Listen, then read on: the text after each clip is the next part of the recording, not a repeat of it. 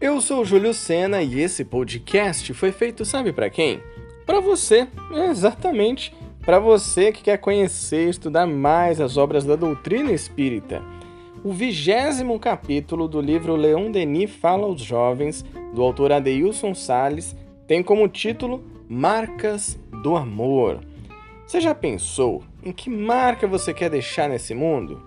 Se ainda não pensou, olha só, chegou a hora. Nesse capítulo vamos falar sobre a marca que faz do jovem um protagonista no mundo. Se você acabou de chegar, seja muito bem-vindo, seja muito bem-vinda. Eu te sugiro que você ouça desde o primeiro episódio para acompanhar a gente lá do comecinho. Agora, se você já está acompanhando os estudos, então pega seu livro, aumenta o som e vem comigo no estudo de Leon Denis Fala aos Jovens de Adeilson Sales.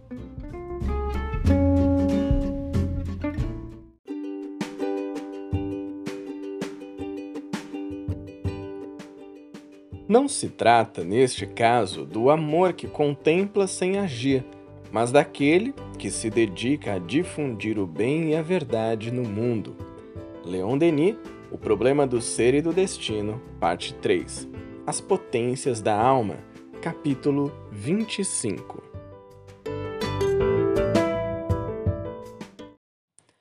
Você já pensou em que marca você quer deixar no mundo?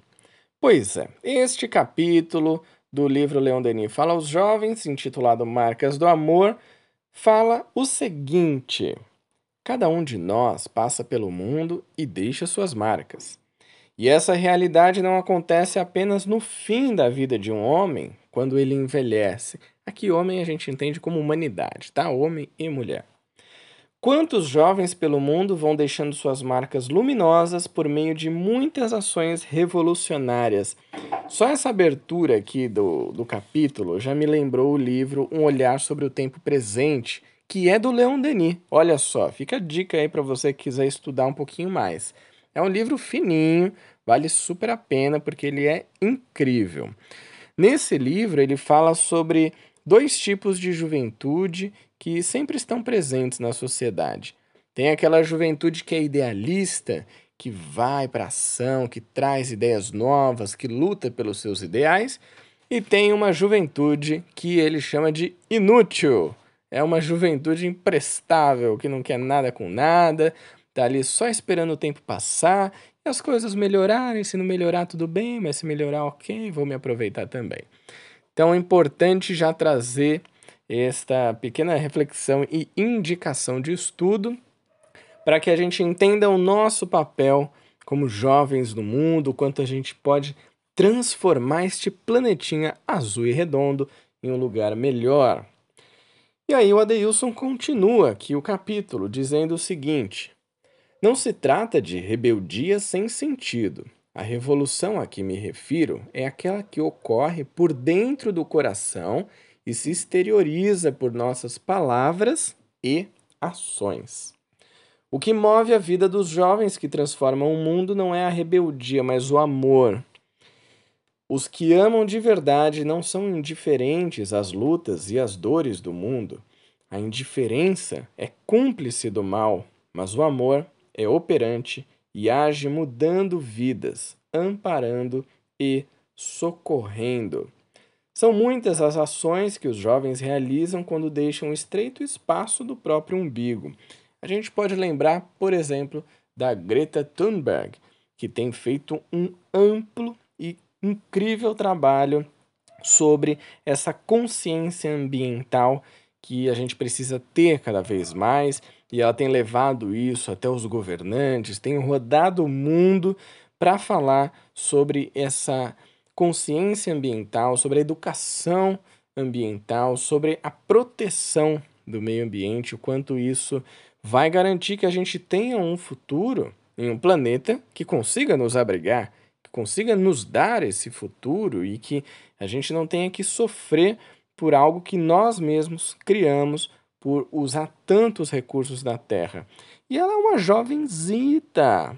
Ela começou isso, se não me engano, com 16 anos e quantos outros também, a Malala e muitos que estão espalhados pelo mundo cada um fazendo a sua parte, cada um contribuindo com aquilo que tem dentro de si. Que, como o próprio Adeilson diz, é motivado pelo amor, não pela rebeldia. Não porque o jovem quer ser o diferentão, quer causar no rolê, como a gente diz, mas porque acredita, tem um ideal, busca algo melhor para aquela situação que ele está vendo que não é boa. É uma situação que precisa de solução e essa solução passa por um amor a essa causa. É o que a Greta tem, a Malala também e tantos outros jovens que estão aí espalhados pelo mundo. Então, o Adeilson continua. Os jovens são os braços mais vibrantes de Deus agindo na Terra. Essa próxima frase aqui eu achei de uma potência incrível. Ouve só. Quando a boca de um jovem se abre para falar de amor, o protagonismo juvenil ganha voz no mundo inteiro. Você prestou atenção? Eu vou repetir. Quando a boca de um jovem se abre para falar de amor, o protagonismo juvenil ganha voz no mundo inteiro.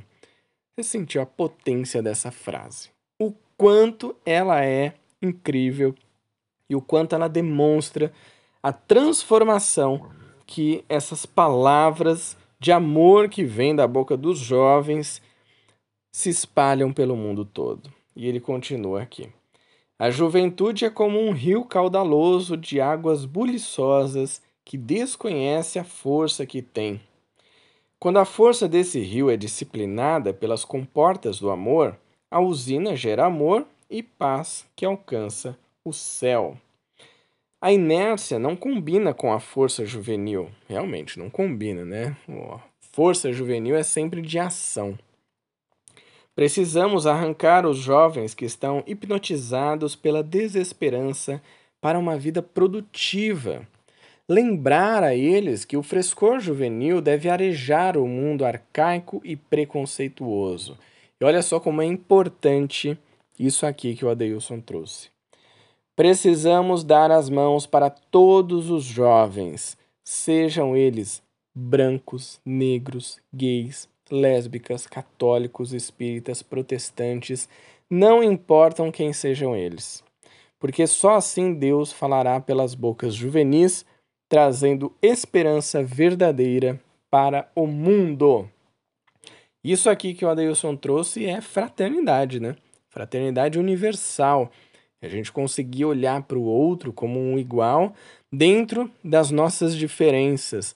Não é aquele igual que a gente fala que está no mesmo barco, mas aquele igual que a gente diz: estamos no mesmo mar.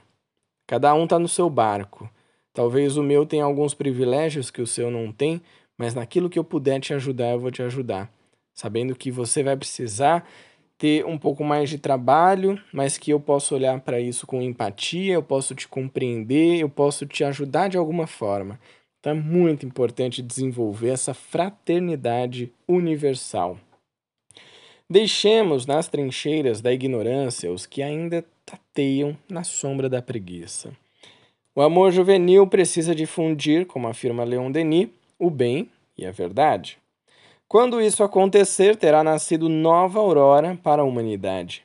Quando esse dia chegar, teremos compreendido que todos somos filhos de um mesmo Pai, criados sob a ação amorosa, a mesma ação amorosa.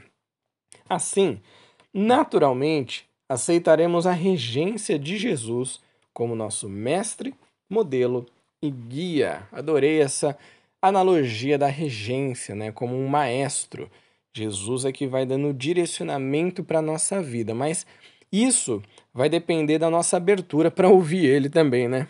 O cara já passou por aqui, já deixou um monte de coisa sensacional que os apóstolos escreveram, trazem na Bíblia, a gente traz no Evangelho segundo o Espiritismo, que são maneiras como Jesus reagia às situações.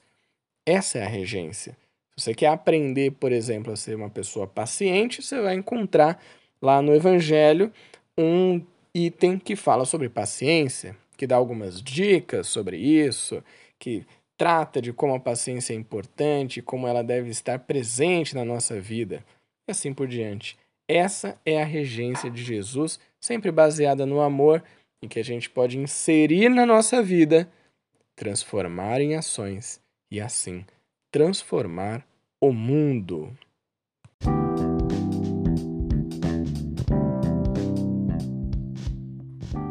Depois dessa injeção de ânimo e motivação, não tem como não querer deixar uma grande marca de amor pelo mundo. Fala sério.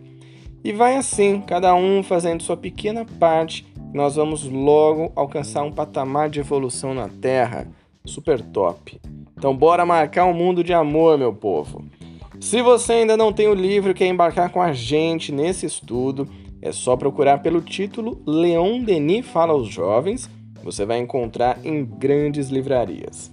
E claro que se você curtiu esse episódio ou de repente ficou com alguma dúvida e quer trazer suas reflexões, é só me mandar uma mensagem lá no Instagram, arroba Lembrando o nosso querido Allan Kardec, codificador da doutrina espírita, a fé necessita de uma base.